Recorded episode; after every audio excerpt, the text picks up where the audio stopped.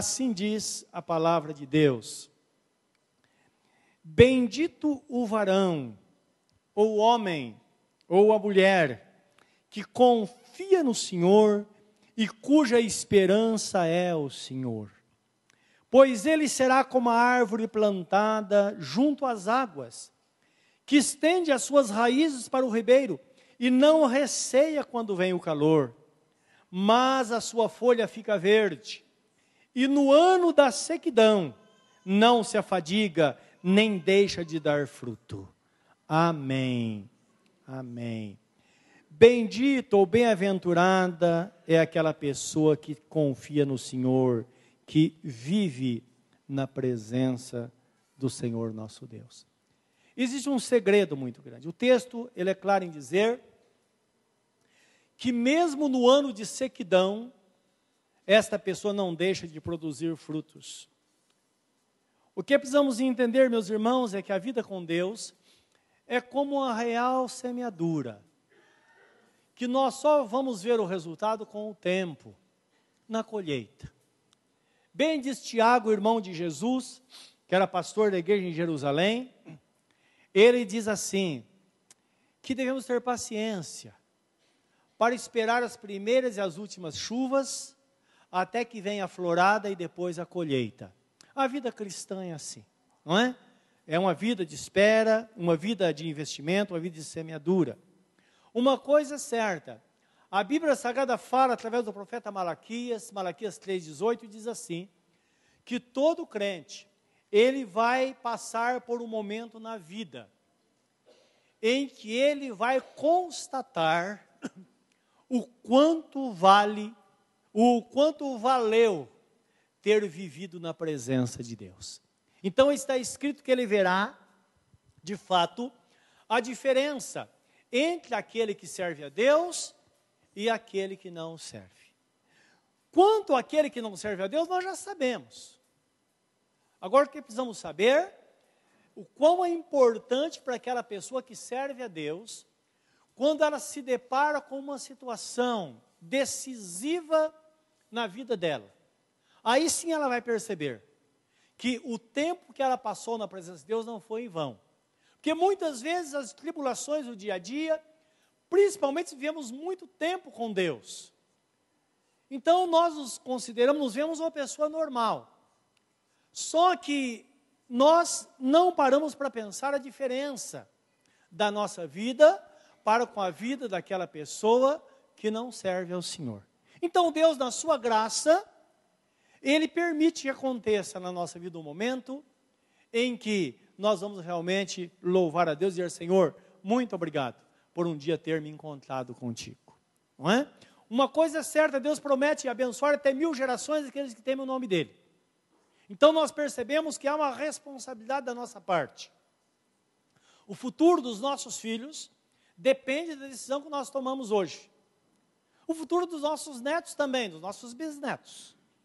Se os meus pais, principalmente a minha mãe e os meus avós, não tivessem tomado uma decisão no ano de 1948, mais precisamente no mês de agosto de 1948, já faz mais de meio século, e ter entregado a vida para Jesus lá, a nossa história seria outra hoje.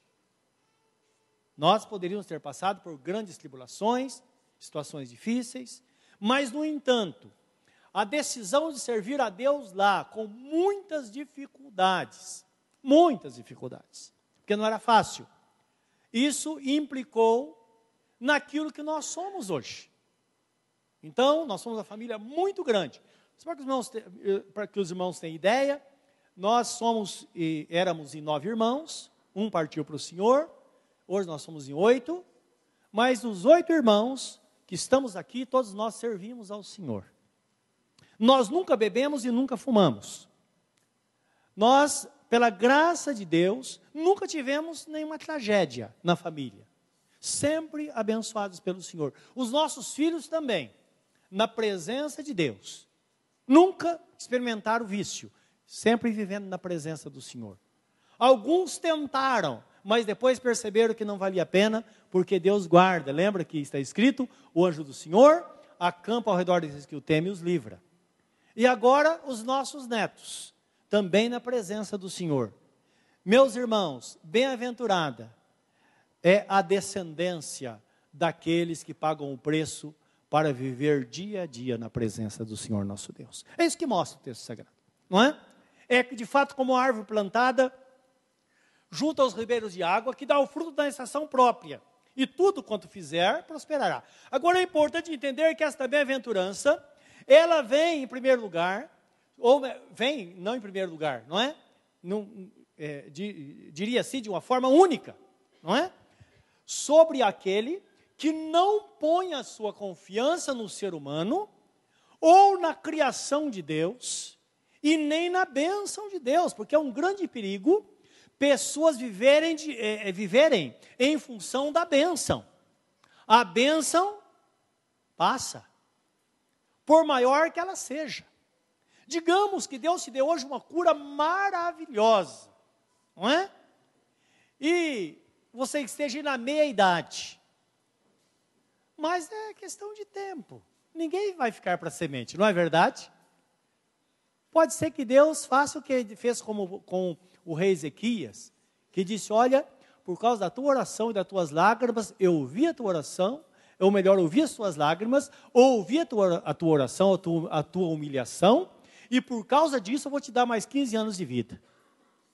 Pode ser que a palavra seja essa para você, ou mais 30 anos, ou mais 50. Mas uma coisa certa, mesmo que seja 100, vai chegar. Porque é uma coisa interessante, o futuro é assim. O futuro está ali. Ele chega quando nós menos esperamos, o futuro chegou. Então a vida é assim. Por isso que está escrito que infeliz é o homem que espera em Cristo somente nesta vida. Não, nós estamos vivendo aqui num tempo de investimento. Nós olhamos para a eternidade. E eternidade é uma vida sem fim na presença do Senhor nosso Deus. É isso que vale a pena. Se você ler o livro de Apocalipse, você vê lá pessoas desde Adão.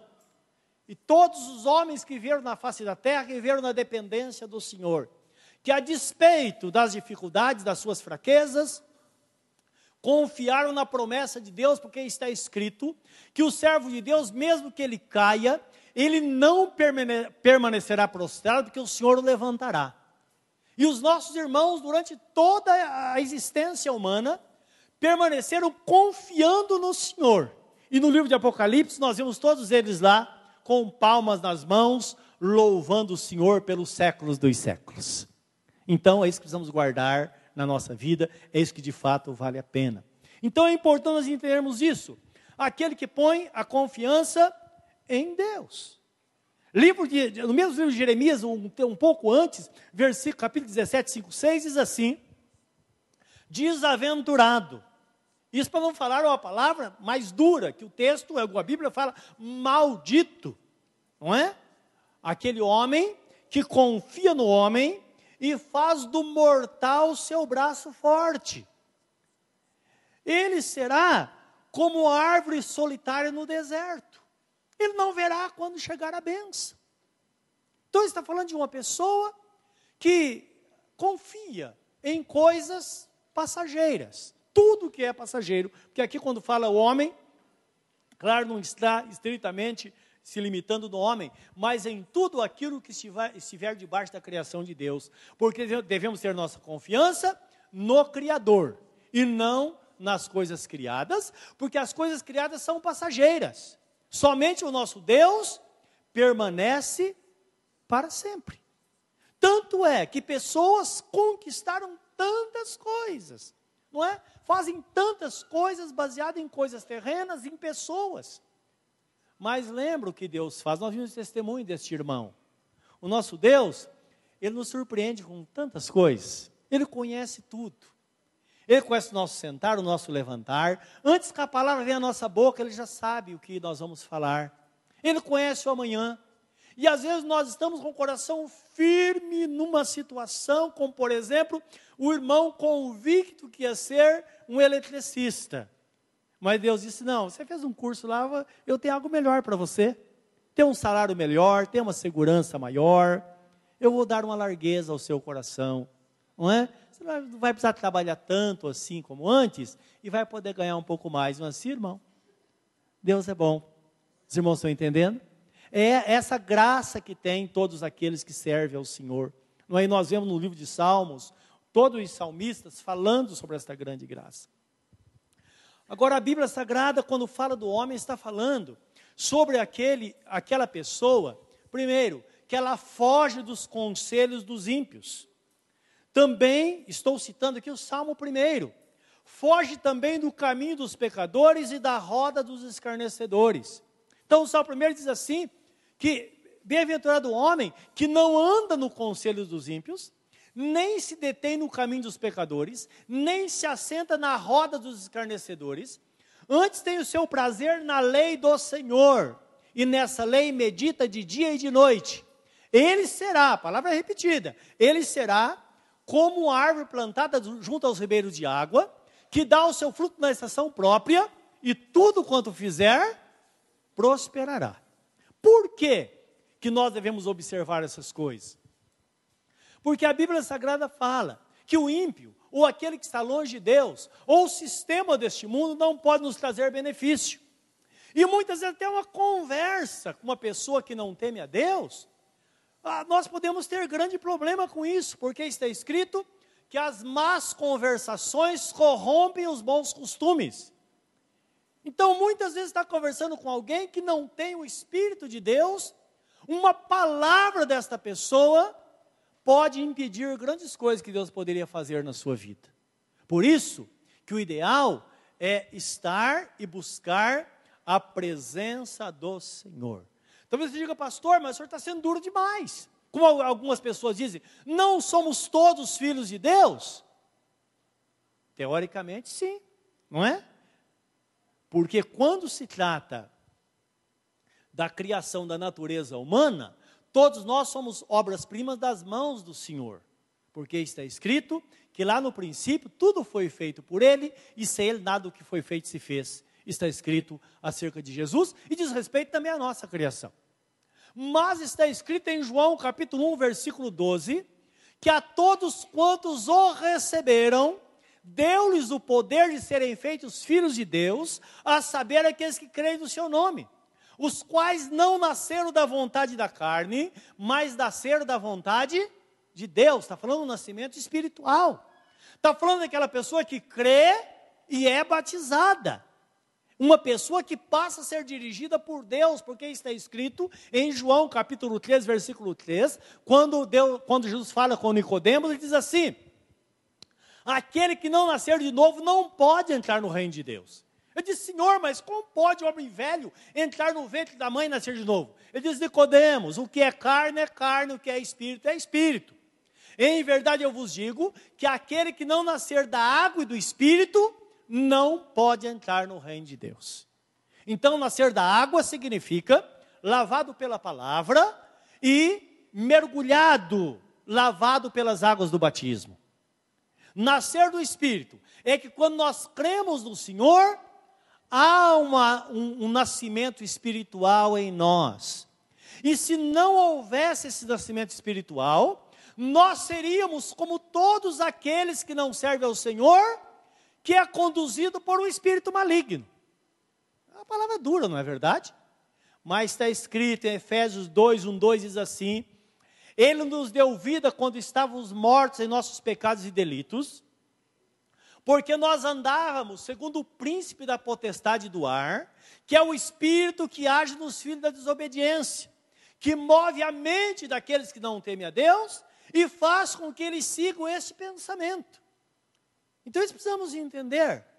Por isso que nós precisamos nos voltar à palavra do Senhor e saber que todas as coisas que recebemos, recebemos de fora precisam ser testadas com a palavra de Deus. É por isso que até os dons espirituais, quando a Bíblia fala, recebemos uma palavra profética, ou uma palavra que, digamos, uma palavra que supostamente é de Deus. Supostamente por quê?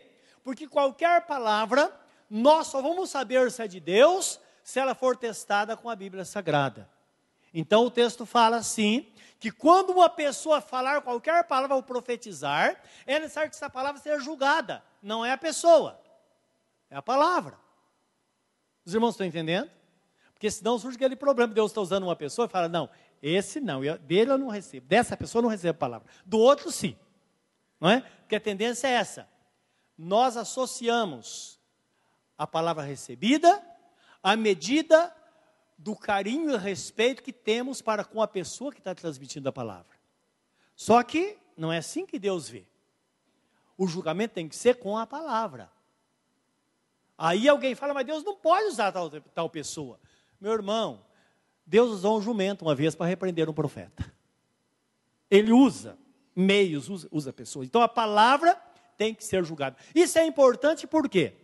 Porque às vezes você está numa vida irregular e você sabe que tem, acertar, tem que acertar a sua vida com Deus. E alguém chega para você e fala: a mão de Deus está sobre você, e você vai triunfar, e você, você é uma bênção. E você sabe que não. Você sabe que você tem que acertar a sua vida com Deus. Não é verdade? E aí, como é que faz? Tem que ser testada. Então, é esse teste sempre, quando vem a palavra, nós temos que testar. É de Deus? A promessa é para nós? A promessa não é. Os irmãos estão entendendo? E eu vou citar um exemplo bem clássico aqui. Digamos que se você está vivendo com alguém e não é casado. Aí alguém chega para você, olha, você, e que família bonita, esse casal é uma benção. O céu está aberto sobre a sua vida, Deus está, a bênção de Deus está sobre você. E fala em nome de Deus, é verdade? Não. Não porque está escrito, o livro de Hebreus, capítulo é, é, 13, versículo 4, versículo 5, venerado seja entre vós o matrimônio e o leito sem mácula, porque quanto aos impuros, Deus o julgará. Então, entendendo, não é o homem que está julgando, é Deus. A gente não tem nada a ver com isso. Ninguém tem nada a ver com sua vida. Mas só que tem uma coisa: Deus está de olho em você. E você não acerta por quê? Quando nós temos propósito em fazer, nós temos mover de Deus, porque está escrito que Deus, Ele coloca em nós o desejar e depois nos ajuda a realizar. Se você quiser, você bota a sua vida em ordem em todas as áreas. Amém? É verdade ou não? Então é desta forma, e nós estamos de acordo com a palavra do Senhor. Então é importante isso, nós nos voltarmos para Deus, porque desta forma é que a bênção é derramada sobre nós. Então é isso que nos mostra a Bíblia Sagrada. Agora é importante entender que isso não diz respeito às nossas fraquezas. Por quê? A palavra de Deus diz que a despeito das suas fraquezas, Deus está de olho em você. Então, esta fraqueza, a pessoa muitas vezes está lá em dificuldade, na dificuldade como foi orado hoje, o inimigo está tentando por todos os lados, você se sente mal, mas no seu coração você quer servir ao Senhor. Pode ser que você veio se arrastado para este lugar hoje, ou veio se arrastando, não é? Não, você veio porque você precisava estar aqui hoje. É isso que Deus quer. Deus quer decisão. Porque quando há decisão, você pode estar no fundo do poço, Deus tira você de lá. Você pode estar no inferno, Deus tira você de lá, porque há decisão no coração. Amém? Então é desta pessoa que Deus está falando, não é? Pessoa que toma a decisão. E eu quero que você veja um texto em Isaías 66, 1, 2. O que, o que é que Deus fala nesta palavra? É interessante é, Deus começa dizendo assim: Assim diz o Senhor. Entenda uma coisa: não é o homem quem, que diz, não é uma palavra para agradar, é Deus que está falando. Porque na verdade nós sabemos que a Bíblia Sagrada fala que a situação do pecador é muito feia diante de Deus. Mas a graça de Deus é muito grande através de Jesus Cristo, porque onde abundou o pecado, superabundou a graça. Então a misericórdia é muito grande. Deus acolhe pessoas. E você quer saber como o seu vizinho é? Olhe para você. Estruturalmente falando, Todos nós somos iguais, somos muito parecidos. E temos as dificuldades, temos as opressões, temos as lutas, temos momentos de decisão na nossa vida. Mas somos amados por Deus porque há um propósito no nosso coração. Amém, meus irmãos?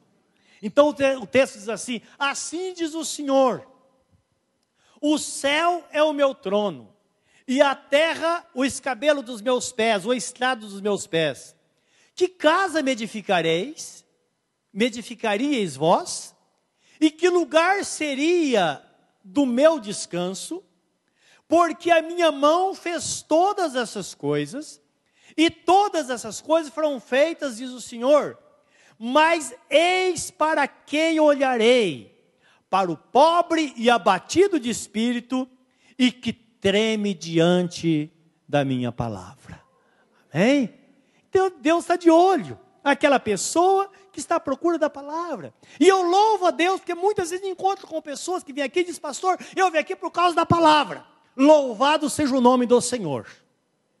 Você não vem aqui por causa de entretenimento ou por outra coisa. Você vem aqui por causa, você quer ouvir a palavra nua e crua como ela é. É Deus falando, não é através dessa santa palavra. Então o que nós vemos é que Deus habita com aquela pessoa que, apesar das suas angústias, das suas dificuldades, quando ouve a palavra, ela treme, não é? Eu já vi pessoas dizendo: olha, até, até me arrepiei. É isso mesmo. Davi, que falava nas suas poesias, nos salmos, ele diz assim: quando eu escuto a palavra, eu me arrepio todo. É verdade. Não é? Quando você ouve a palavra, de alguma forma você é tocado, você é tocada, imediatamente você se testa com aquela palavra e fala: Senhor, falta muito, mas eu quero estar em obediência à tua palavra. E eu quero que você veja outro texto também magnífico, voltando um pouquinho atrás, 57,15. O texto começa dizendo da mesma forma: Porque assim diz, aqui não fala o Senhor, não é? mas mostra aqui a grandeza de Deus. Diz assim: porque assim diz o alto e o sublime, que habita na eternidade, e cujo nome é santo, em um alto e santo lugar habito, e também com contrido e abatido de espírito, para vivificar o espírito dos abatidos e para vivificar o coração dos contritos. Este é o papel de Deus. Por isso que quando nós estamos na presença do Senhor, como está escrito, achegai-vos a Deus, Ele chegará, chegará a vós. Quando você decide estar na presença de Deus, quando você percebe que está aos domingos na igreja, não basta. Você quer estar aqui para orar. Outros falam, ah, eu venho domingo, venho quarta, mas não basta, vou estar sexta-feira aqui buscando a presença do Senhor. Ora, você se achega a Deus? Ele se achega a você, imediatamente. Você começa a ter experiência com Deus. Você começa a ser cheio da presença do Senhor. Daqui a pouco você começa a perceber que Deus está falando com você. Ou será que você nunca teve a experiência de às vezes estar dormindo e de repente você tem um sonho e você sabe que é de Deus, não é verdade? Outra hora, uma situação, você fala: Meu Deus, Deus falou comigo de alguma forma. Deus é bom, e quando nós nos aproximamos dele, ele se aproxima de, de nós e começa então conduzir a nossa vida. É por isso, voltando ao texto primeiro que lemos em Jeremias 17, 7, 8, diz assim: Bendito o homem que confia no Senhor e faz do Senhor o seu braço forte. Você pode ter muitas saídas, meus irmãos, nós somos pessoas inteligentes. Você é pessoa inteligente. Tem coisas que sabe fazer de olhos fechados, não é verdade? Mas como é bom, em qualquer circunstância, coisas pequenas ou grandes, antes você fazer, como dizia Tiago, se coloque na presença de Deus. Não tenta fazer nada sem a direção do Senhor. Porque às vezes uma coisa tão pequena, mas você pode glorificar o nome do Senhor e ter uma grande experiência com Deus. Então entenda, em tudo, em todas as coisas, é importante que dependamos do Senhor, com inteireza de coração, dizer, Senhor, eu faço aqui de olhos fechados, mas me dá a direção nesta hora. Certamente aquilo vai ter uma conotação diferente, tanto é que Tiago fala assim, nenhum crente deve, deve dizer: ah, eu vou viajar, vou para tal lugar, vou negociar, vou comprar, vou fazer, eu vou abrir esse negócio e vai dar certo, porque estou debaixo da bênção do Senhor. Ele diz: não faça isso. Porque como você sabe que vai dar certo? Como você vai viver para ver essas coisas? Pelo contrário, sempre cria o hábito, Tiago dizendo, cria o hábito de dizer, se Deus quiser, nós vamos, vamos realizar, vamos negociar, e se Deus quiser, nós vamos voltar debaixo da bênção do Senhor. Esse que agrada o Senhor. E não ser prepotente achando que nós podemos. Essa é a dependência do Senhor. Nós sabemos que Jesus, ele de uma forma maravilhosa, ele revela a aqueles que muitas vezes estão sem esperança.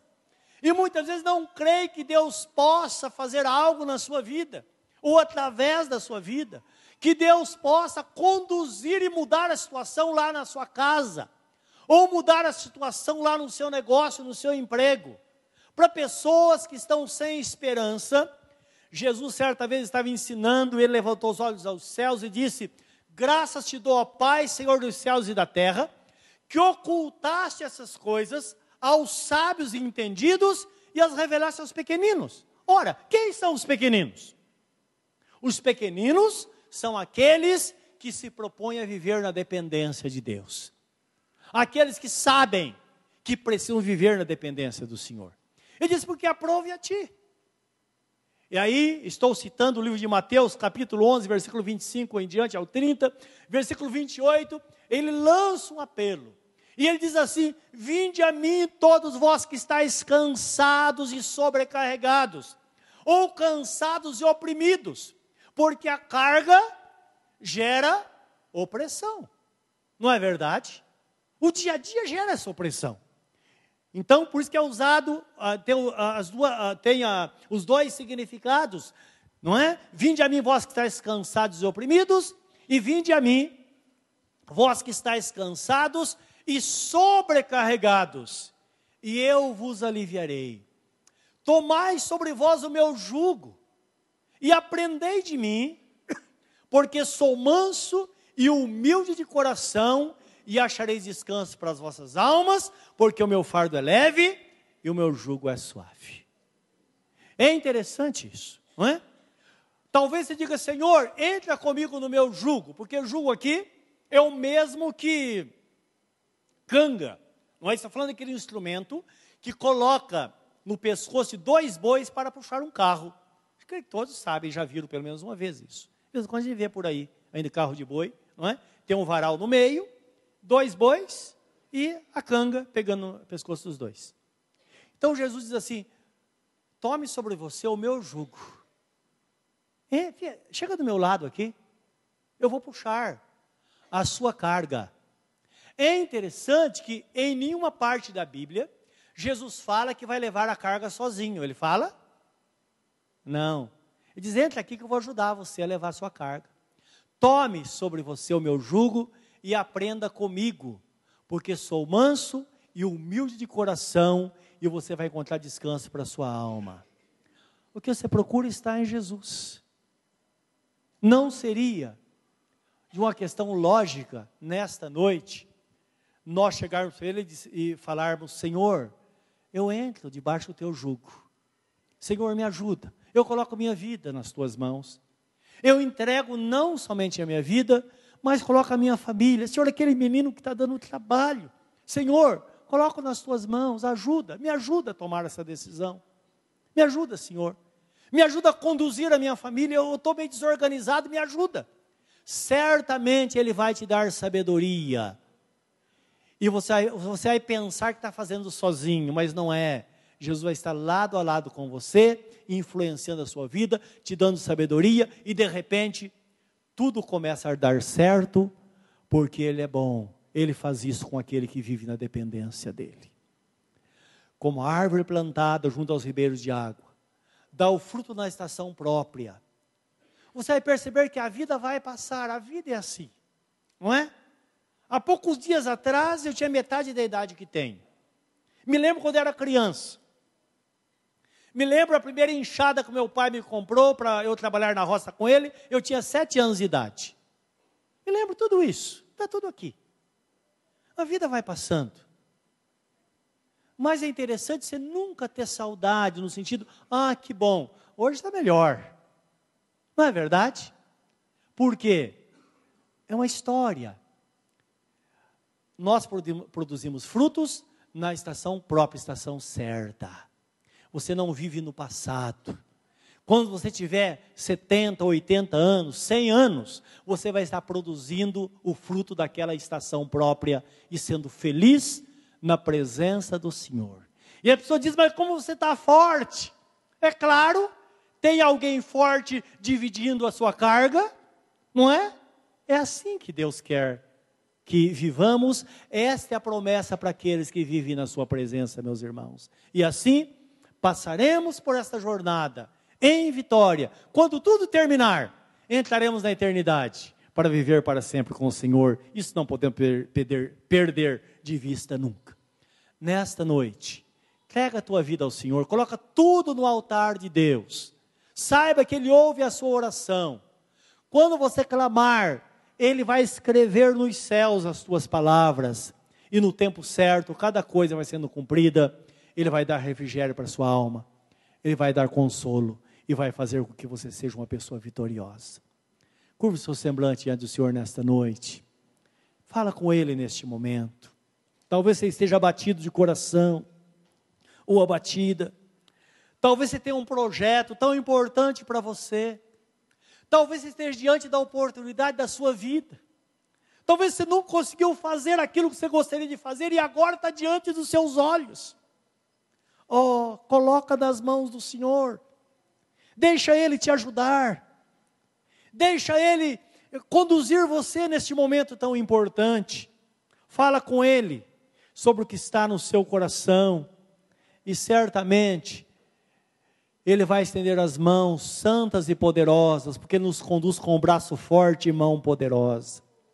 Como ele tirou o povo de Israel do Egito, atravessou o Mar Vermelho, passou pelo deserto ao lado deles e entraram na terra prometida. Assim ele faz conosco, assim ele fará com você. Se passares pelo fogo, eles não vão te queimar, diz a palavra. Se passares pelas águas, as águas não vão te afogar. Por um só motivo: Jesus, Ele está conosco lado a lado. O seu jugo no nosso pescoço, no dele e no nosso. E juntos, nós caminhamos levando essa carga pesada. De repente percebemos que ela se torna leve, porque Ele está nos ajudando a caminhar. Querido Deus, nesta hora, eu quero, Senhor, que estenda as mãos sobre cada um dos meus irmãos, sobre cada família representada neste lugar, sobre aquela família que está em sofrimento por algum motivo.